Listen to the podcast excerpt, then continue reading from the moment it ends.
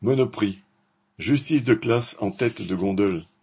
Trente-neuf salariés d'un Monoprix de Paris ont été traînés en justice par leur direction parce qu'ils ont manifesté dans leur magasin à deux reprises en décembre 2022. Ils protestaient contre le manque de personnel et ses conséquences, alors qu'un de leurs collègues, seul pour faire le travail de trois rayons boucherie, venait d'être convoqué pour un entretien préalable au licenciement. La direction a demandé au juge d'instruction l'interdiction de toute manifestation dans le magasin sous peine de mille euros d'amende par participant, et ce pendant trois ans. Cela représente une somme importante quand la plupart des payes avoisinent le SMIC.